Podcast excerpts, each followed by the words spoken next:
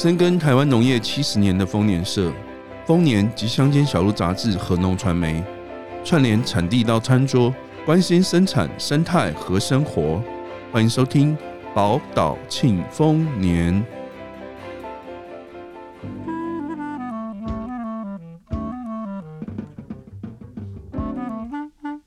农民之友，生产之道，欢迎收听丰年报报。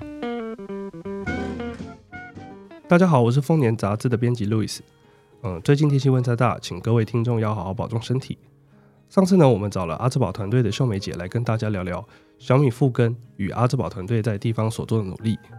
那么这次呢，我们一样想继续跟大家聊聊小米的议题。你对于台湾的小米议题有兴趣吗？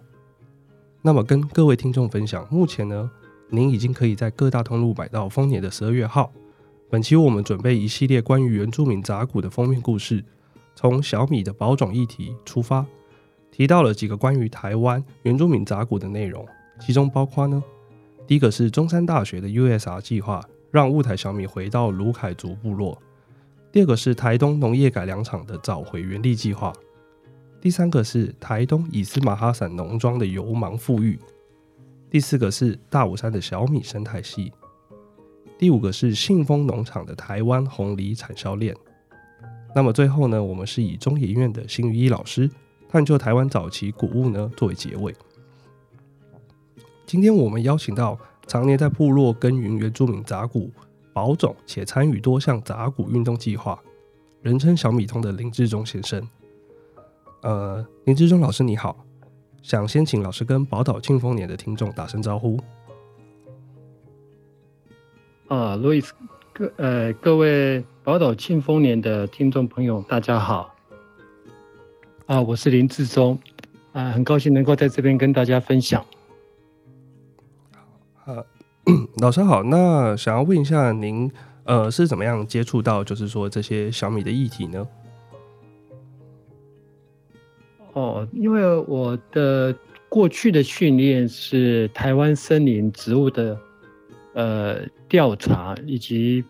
台湾的一些保护区的研究计划案，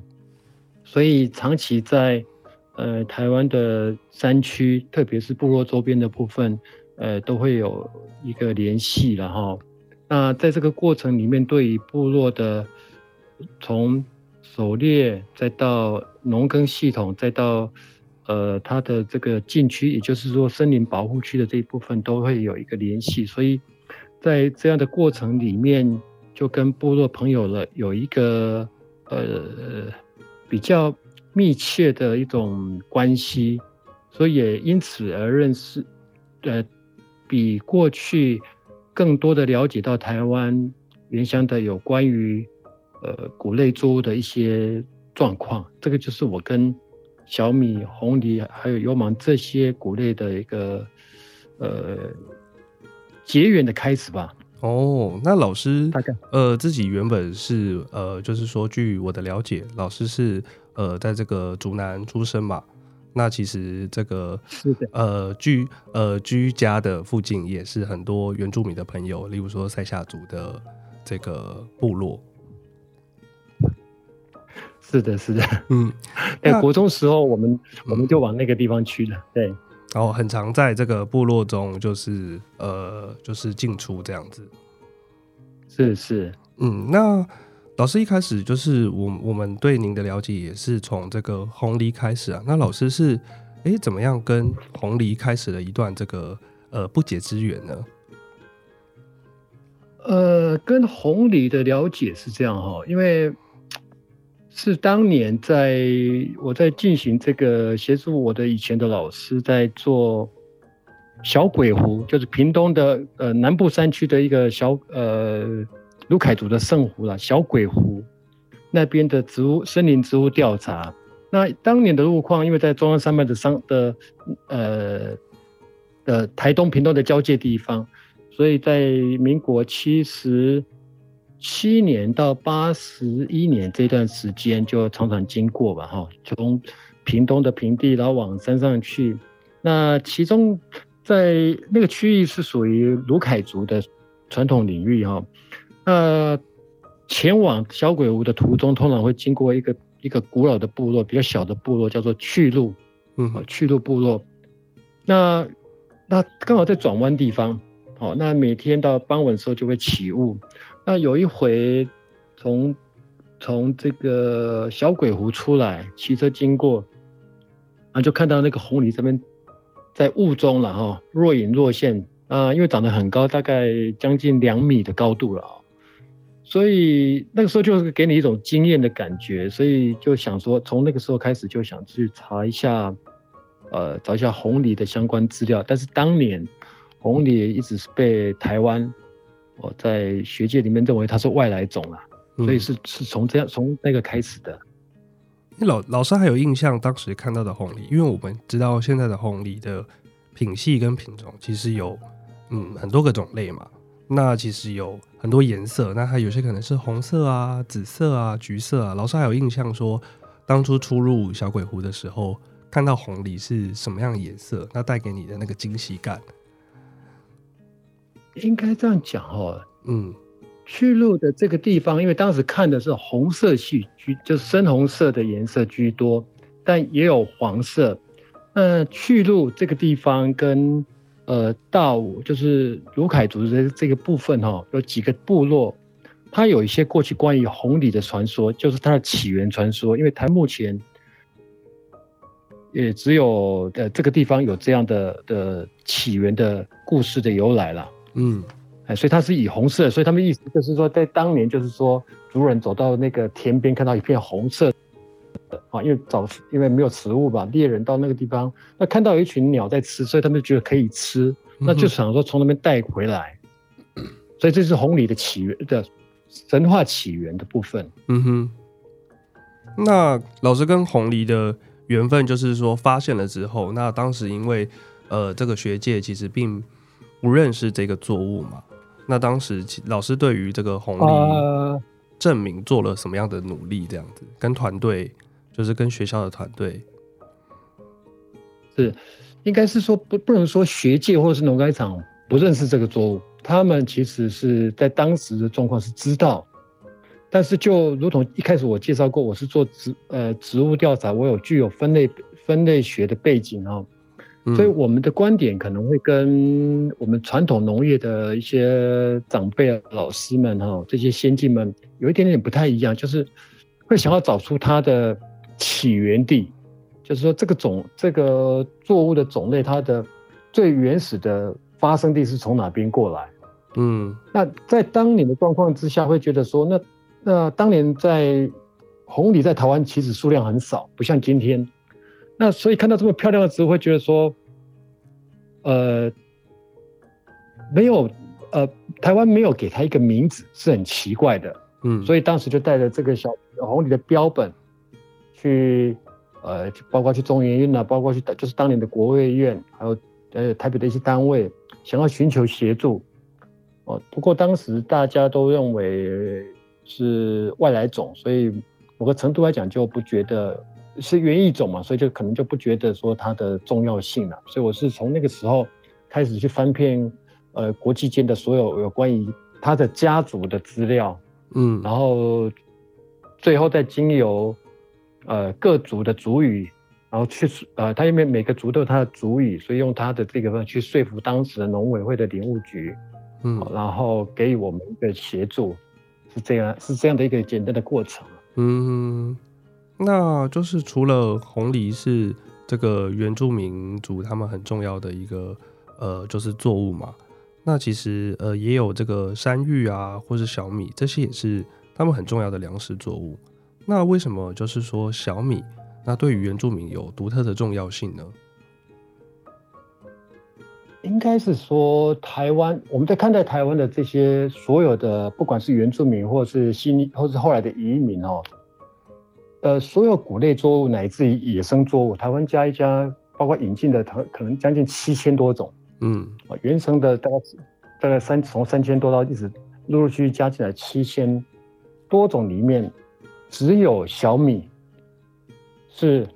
从达悟族从海边。海边的达悟族，一直到高海拔的最高海拔的布农族，嗯，他们会共同祭祀的作物。也就是说，你今天所看到各族的的祭典，没有小米就不成祭典。嗯，所以小米在它它的这个这个文化的重要性就远远高于其他呃作物，所以你会在那个过程看到说，可能红藜在某一段时间可能将近绝种的，油芒也是同样的状况。那为什么会有这个状况？嗯、就是因为它不在它的祭典里面，所以它就沦为这个呃非主要的文化作物。那小米一直是文化作物，所以。即便在当代的呃的环境改变底下，大家对于传统粮食作物的一个需求不像过去那样，但它因为是文化上所需要，所以小米还会维持一定的一个一个一个少量的种植。嗯，那老师可以跟我们谈谈，就是说，呃，因为小米是跟这个原住民的这个部落的文化或是呃这个祭祀有关系。那如果我们是以这个卢凯族的这个北大武山为例的话，那它是什么样的一个状况呢？我们如果以北大武山来看，哈，北大武山的这个族语里面有个叫 Gavlunan，就是最高的意思，就是说像石板屋的中间那个部分叫 Gavlunan，哈，嗯，那它那个最高的那个部分就叫 Gavlunan。那它的上面的这个最高的地方有一个主宰的神，就是。造物主叫查卡拉斯，它指的是什么？指的就是说，他主管的这个、这个这些的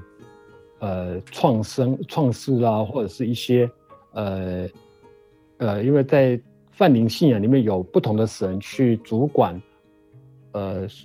动物，或是主管作物。那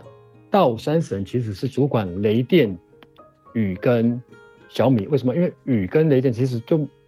在某个程度来讲，就是在你通常播种，就是在，呃，春季来的时候要下雨，就是，呃，我们在农历上也讲嘛，惊雷，惊雷之后就会开始下雨，那就播种。所以小米在就是以卢凯族的这个大武山系，呃，应该是讲正确讲是讲卢凯族跟排湾族的这个环绕在大武山这个系统里面，嗯，那这个大武山是唯一，是是几乎是世界上唯一。呃，主管小米的，呃的的山神啊，可以这么讲，嗯、就是说，所以它是一个小米的圣山。了解，那就是说以，以所以说，其实大武山对于这个卢凯族跟排湾族是一个，呃，就是说在小米的这个生态系里面是圣山嘛。那就是说，以大武山为核心的这个小米生态系，那它是。怎么形成的呢？或者说它有什么样的特色？呃，在过去旧部落的时代哈，在可能在三百年前、四百年前的时候，排湾族、鲁凯族的部落从屏东啊，从呃呃南部这边哦，它是环围绕着大武山的腰带的地方，也就是说，它的分布在介于在呃五百到呃一千公尺上下左右，就是这个中，也就是中海拔的。中海的部分，它从屏东到台东，嗯，它把它等于是把这个山把它圈起来，就有一点像那个结界的感觉啦。嗯、就是山上，就是这个这个海拔高度以上是一个神的国度，以下是跟外外界的接触的国度。那小米呢，就在这个地带里面，嗯、就是一五百到一千公尺左右的这个山区里面分布。所以我过去。在一些场合就会提到说，它比较，呃，像一个，呃，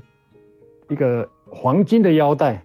套在一个巨人的一个腰带上面，嗯、因为它成熟的时候就是金黄色。嗯，所以在小米的生态系就是在围绕在这样的一个一个一个粮食的供应体系里面诞生。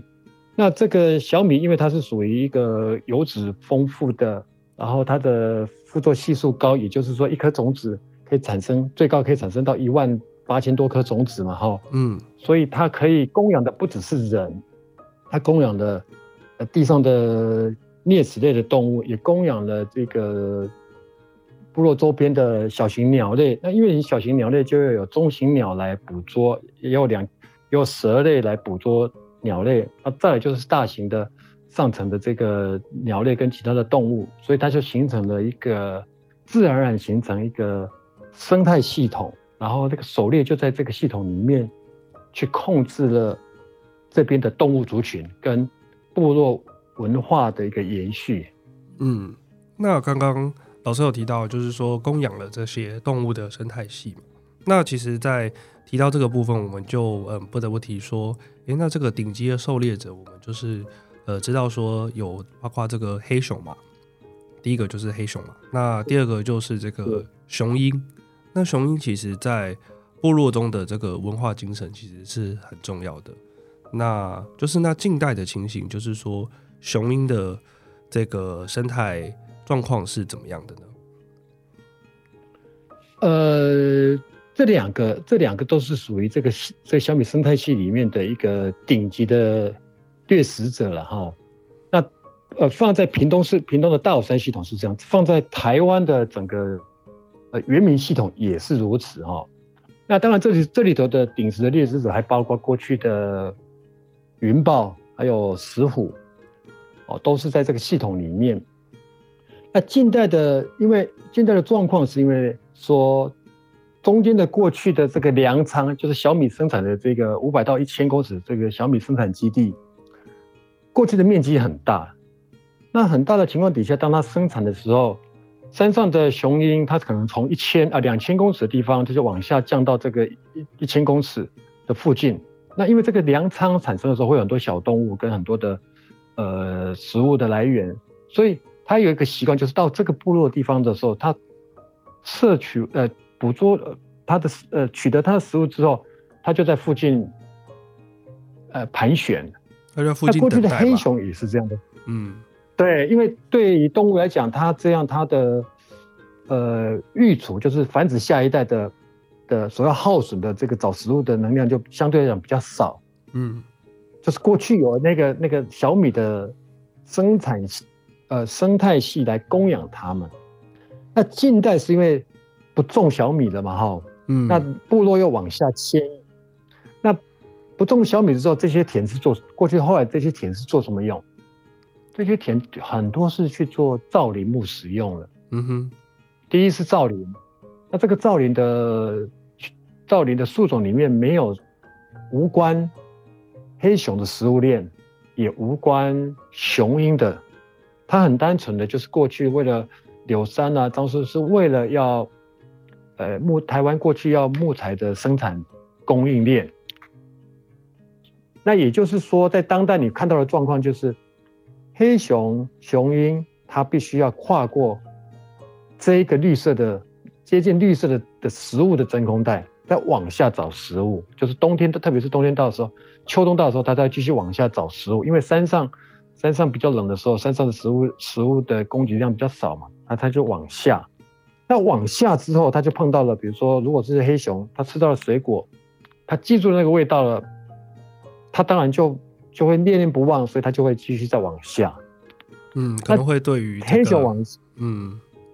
还是是，就是可能会对于、这个、雄鹰的状况也是如此。雄雄鹰也是如此嘛，就是说他们要呃穿过更长的距离去取得食物的来源，那甚至可能对于呃跟人类的农业经济活动是。呃，有所冲突的嘛？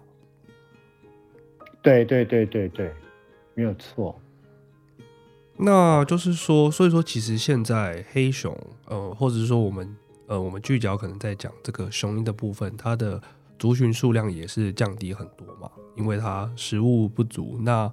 除了食物来源的不足之外，那还有什么情况可能让雄鹰的这个族群数量降低呢？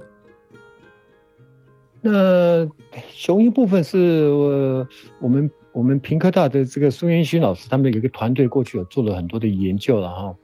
那这个是属于族群呃这个野生族群的这个的调查部分。那在这个研究之前，其实呃因为雄鹰的的羽毛哈，它的羽毛代表的部落的身份，部落的族人的身份，也就是说，因为雄鹰的这个图腾代意味着头目家族的过去，头目家族的一个一个呃转化，所以在呃排湾族、鲁凯族的过去会有这个所谓的代带雄鹰羽毛的这个习惯跟文化信仰。因为什么？因为它代表的权威性。那这个这样的一个呃带呃大型呃老鹰的文化，不只是在台湾，在其他地方以为在古古代里面也有。那也就是说，当头目家族或者是说这些过去要彰显身份的时候，他就需要雄鹰羽毛。那过去在取得雄鹰羽毛的时候，它有很严格的一个禁忌跟限制。可是到了当代之后呢，因为可能有时候过去的时候，一根雄鹰羽毛可能就到了两万到三万块不等。嗯，在民国七十几年的那个那个年代，那是很，那是一个可观的收入。所以部落当部落在进入到这样的一个部落文化到进到现代的这个文化文化的冲击里面的时候，因为是开始以金钱交易的时候，原来部落的的约制力量就没有办法再控制，所以金钱的力量去主导了，呃，某就是某一些猎人朋友们他们在在经生活经济上的一个匮乏，所以就会去在山上可能捕捉呃雄鹰，然后导致到雄鹰的族群的数量的一个锐减。所以等于是，因为文化的冲击啊，导会有这种捕杀、捕捉的行为出现。所以除了生态系的，就是说生态面，呃，五百到一千公尺的小米的这个食物来源不见了。那另外一个方面就是说这个文化面的冲击嘛。那因为它能，呃，这个雄鹰的羽毛可以带来很高的经济效益，所以说可能有一些，诶，这个他们在生计上面可能会想要透过这样子的。呃，猎猎捕雄鹰的方式来维持他们的这个生计来源，所以更加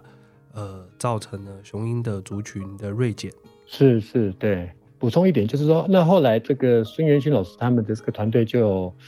呃 就去推出了一个叫做仿生羽毛了，就是希望能够透过仿生羽毛的推广，然后去去降低对于野外雄鹰族群的一个伤害。呃，这个是他他们有在进行的一个一个方案。我想这个可能也是一个不错的方案，就是说他们对于这个部分文化的这个呃，或是说生态的这个维护，是一种呃另一个层面的努力了。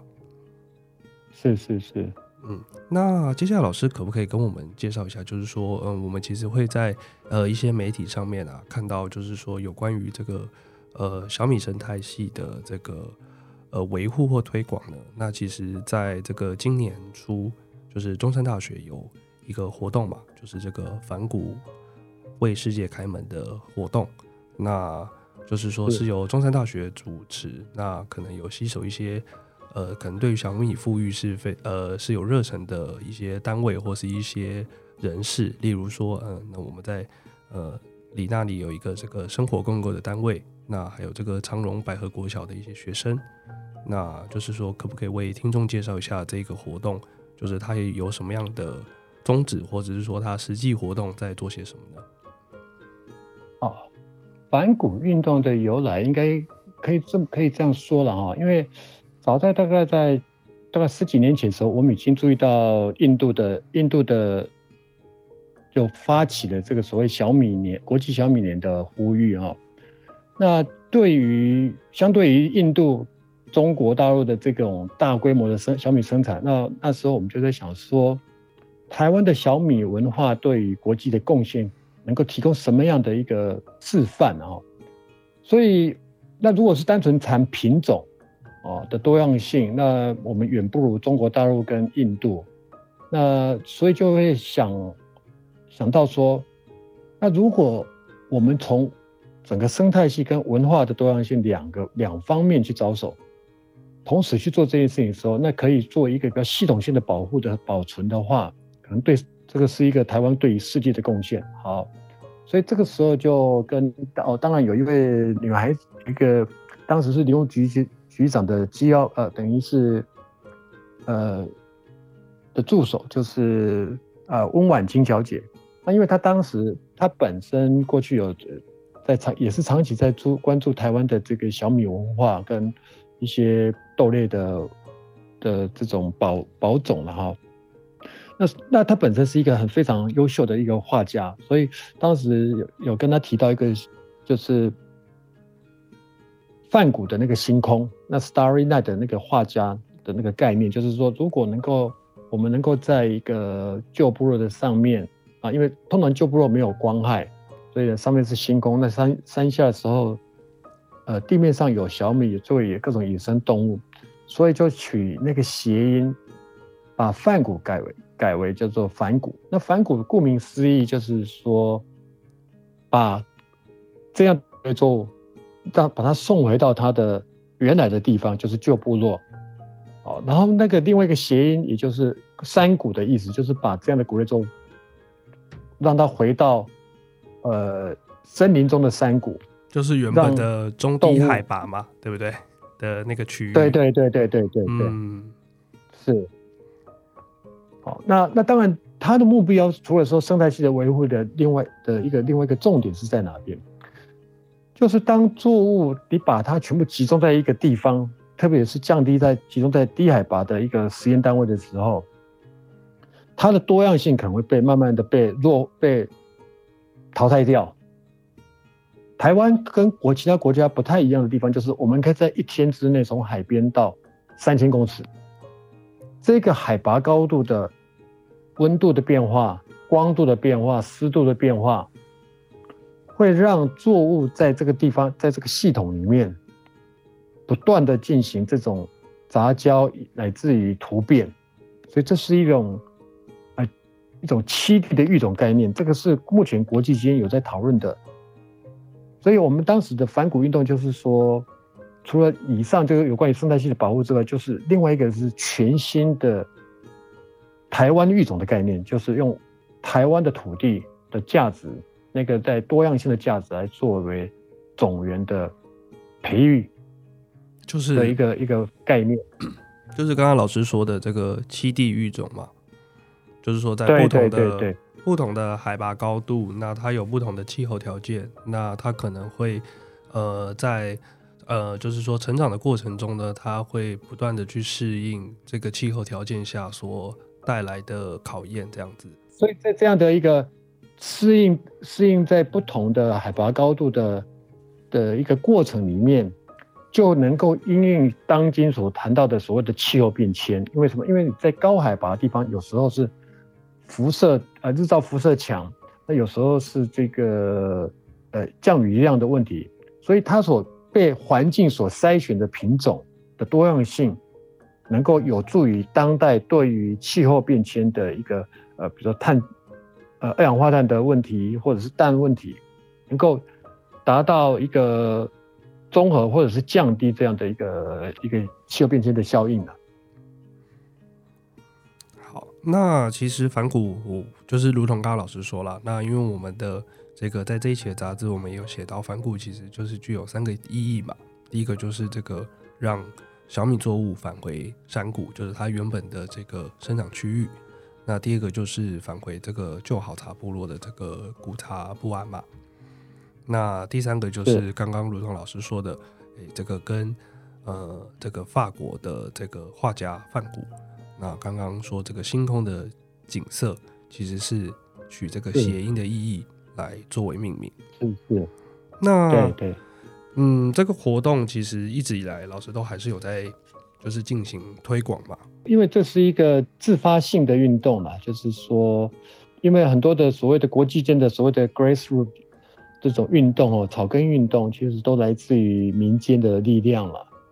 啊，然后慢慢的去，因为那个需要一个时间的酝酿，所以反骨运动是我们持续做，然后呃，那个这个希望能够让有越来越多的的团体或者是一些地方上的人也呼吁类似这样的一个概念，所以才会有这个啊，比如说长，我们就离那里的长白国小的小朋友或者校长他们的一个支持。嗯，那老师最近就是说，除了这个反谷这个持续性的活动嘛，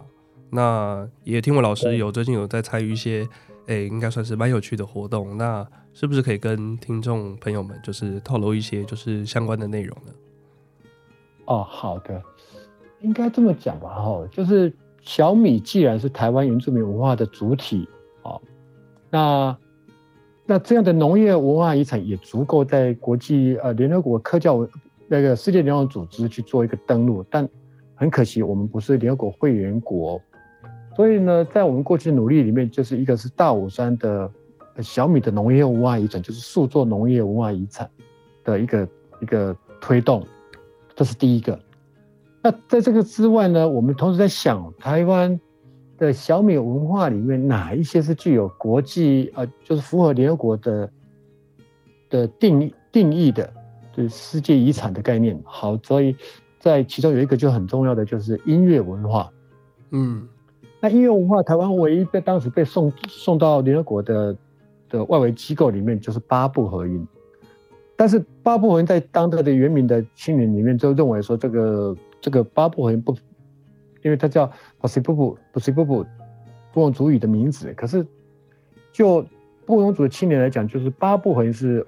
是汉民族对它的取音，所以呃，那这个这个哦，无论它的中文名或者是它的族语，无属于它的音乐本质。那这个音乐本质是什么？所以音乐本质是在于说，小米播种之后，布农族人在于祈求天神，让帮助小米。这个丰收成长，那也也就是说，当你听到这样的小米祈求小米的丰收成长的时候，那在全世界的这个有关于呃这个小米的这个文化里面，有哪一个地方是类似八部合音这样的一个呃共，就是一个群体的共鸣的部分？其实没有，没有像他布隆族的八部合音的这种音乐结构跟表现方式。所以才会让科教文组织底下的国际民主音乐会里面去认为这是一个重要的一个呃音乐文化遗产。但可惜的是，这样的当年被日本人一九四三年送交到那个科教文组织底下这个外围机构的时候，只是把录音带送过去，引起了世界的重视。但问题是在科教文组织的系统里面的这个有关于。官网就是官方现在的申请的部分是会登录的，是在二零零三年之后，他的文化遗产的这个会议里面的宣布。嗯，那换言之，台湾并没有送交，没有提提报。那当然会碰到一个问题，就是国内的有些我过去碰到某国内朋友都会问我说：“可是我们不是联合国会员国啊？”那我的理解是这样，我的理解是说。无论我们是不是会员国，应该是我们要先提交，提交之后被退件、被 reject，它也是一个提案的过程，它也是会被看得到的。所以，我在把一些朋友的这个一些布农族朋友的这种，呃，八部合音的这种，他他的除了原来的声音部分，还有这个朋友他对他能够模仿各种山上动物的声音，那个也是一种口，呃。口传记忆，所以这个都要值得保护。所以我们现在正在做的就是想把原来的八部音，在跟这个所谓的呃，在训练，呃，跟部落朋友在合作，就是说让这些部落朋友来训练下一代的小的年轻人模仿自然界动物的声音，然后就重组一个新的一个一个呃音乐的一个领域。然后同时，因为你模仿动物声音，所以他就会又。对于闻健在的老人家，他听到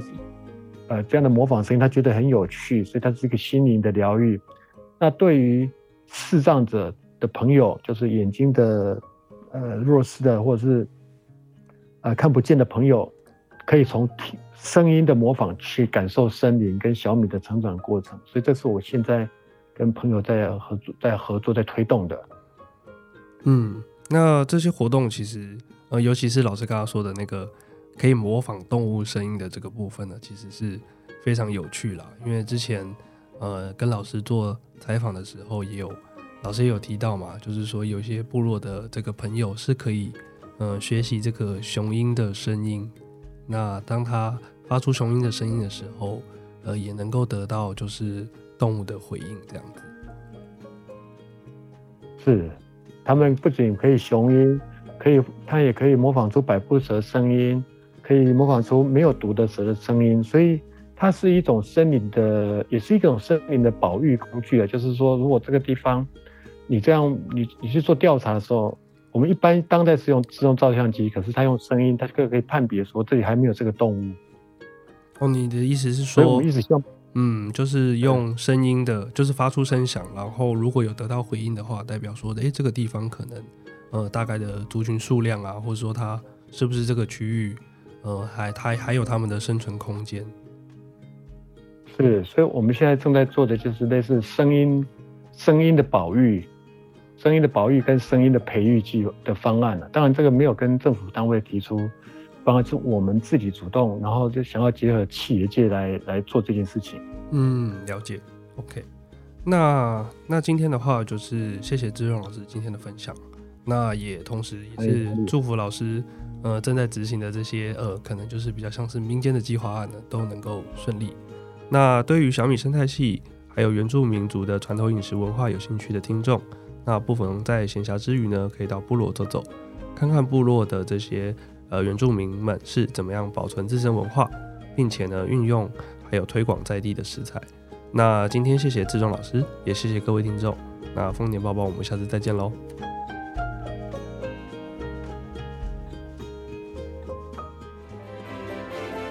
感谢您喜欢我们的节目，欢迎帮我们点赞和分享，或留言给我们宝贵的意见。以及随时关注农传媒网站，获得最及时专业的农业资讯。